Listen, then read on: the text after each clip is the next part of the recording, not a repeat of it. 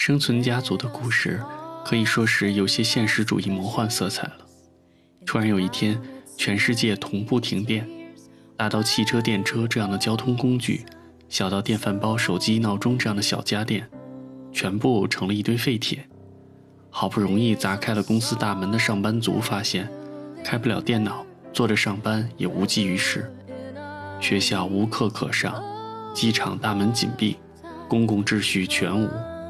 整个东京俨然一副末世景象，超市里熙熙攘攘，企图为即将到来的末世囤货的家庭主妇们，却被告知信用卡也晚节不保，没有现金支付才是硬道理。这种情节放到支付宝、微信撑起生活一片天的中国，绝对是把人往绝路上逼。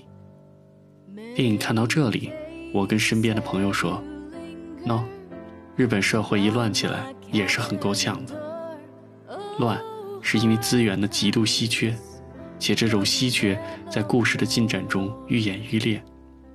当有一天全世界停电停水，现代文明没有用武之地，高于生存需求的物质存在都失去意义，劳力士和玛莎拉蒂换不来一斗米，货币交易则被迫重归最原始的交易方法，以物易物，两瓶洋酒换一袋大米。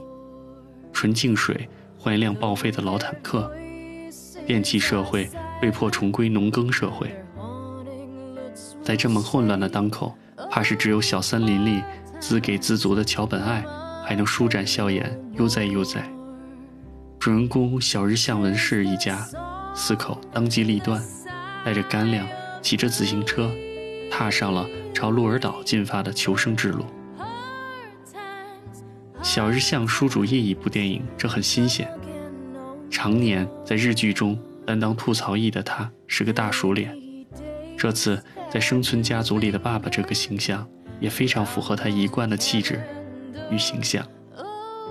一个在社会上并没有太多存在感的工薪族，爱唠叨抱怨的小市民一枚，大出息没有，不过儿女双全，倒也算能让妻儿过上小康的生活。一家人住在不宽敞的团地公寓里，儿女正逢青春期，和父亲有着间隙。影片一开始被东京一家人嫌弃的来自鹿儿岛乡下渔民外公的新鲜海产，打下了一个重要的伏笔。这部电影大抵也是我看过拍的最苦的日本电影了。一家四口花了两个月的时间，从东京神奈川、静冈县一路跋山涉水骑到大阪。也是什么苦都受过，同时，也是经历了超越生活经验两倍惊恐与精彩并存的人生巡礼。原来没有霓虹灯的夜晚，星星是那么美。原来人饿到极点，连水族馆里的鱼也不会放过。为了吃上肉，馋也算他是个小荤吧。在这部设定很迷的灾难片里，全世界为何停电的原因，并没有被交代清楚。我开玩笑地说：“也许是紫色哥斯拉排放的毒气在默默影响这个世界吧。”这其实很符合日本人编剧的思维定式。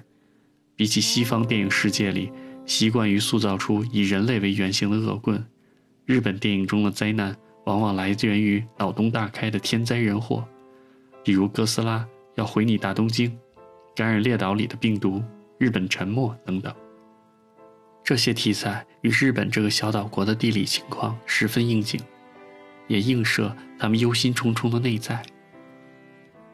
这种被害妄想的产物，与其说是未雨绸缪，不如说是一种精神演练吧。然而，这种把灭顶天灾当做绝对对立面的表达手法，也有其短处，就是忽视了人在其中所产生的负面作用。比如，在影片中，抢一家四口熏猪肉的是狗。差点淹死爸爸的是坏天气和河流，而帮助一家人渡过难关的是养猪的大叔。旅途中，小日向一家遭遇的困难完全来源于大自然的考验和动物的争抢，遇到的人却是一个个善心。即便是偷水的青年男子，也是有着合理的、可被原谅的目的，给婴儿喝。说到底，这还是一部自带温柔的电影，不是《雪国列车》。也不是我是英雄。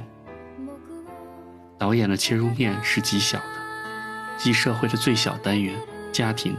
观众也应关注的是这一家人的成长与辛酸。小日向一家逃离东京，就像很多活在温饱线的人想逃离北上广一样。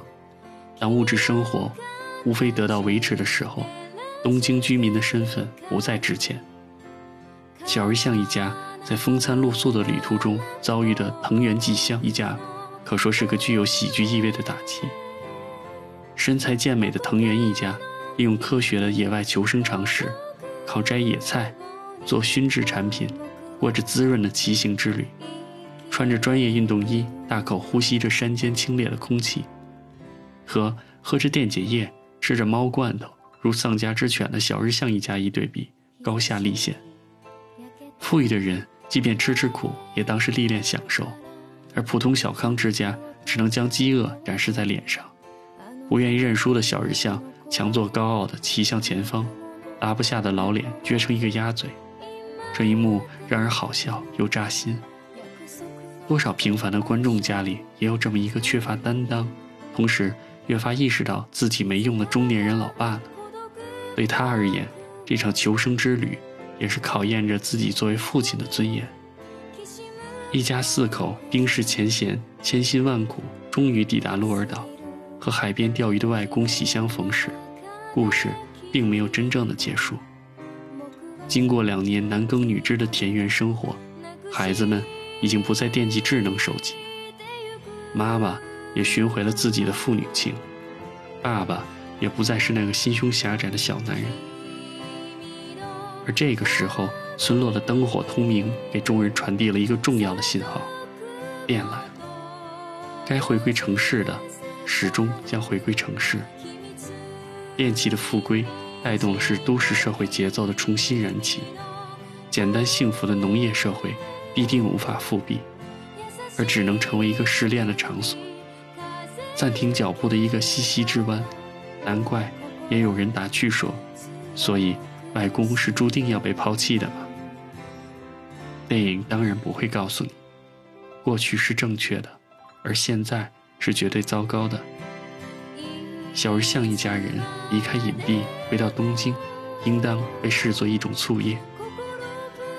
遥想那场浩劫的最后，一家人和其他来自都市的伙伴们，坐上了开往鹿儿岛的猎鹰号蒸汽列车，怀着最质朴的憧憬。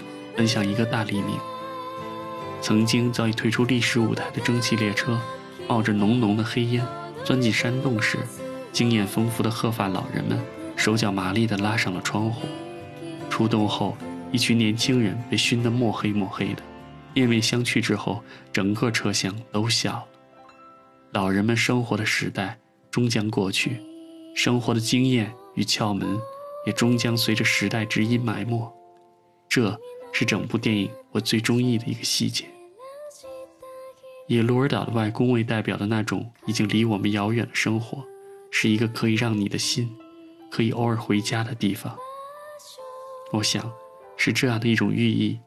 电影的结尾字幕以东京从天亮到天黑的城市景色为幕布，搭配主题曲《Hard Times Come Again No More》，愿艰难时光不再来，即使未来。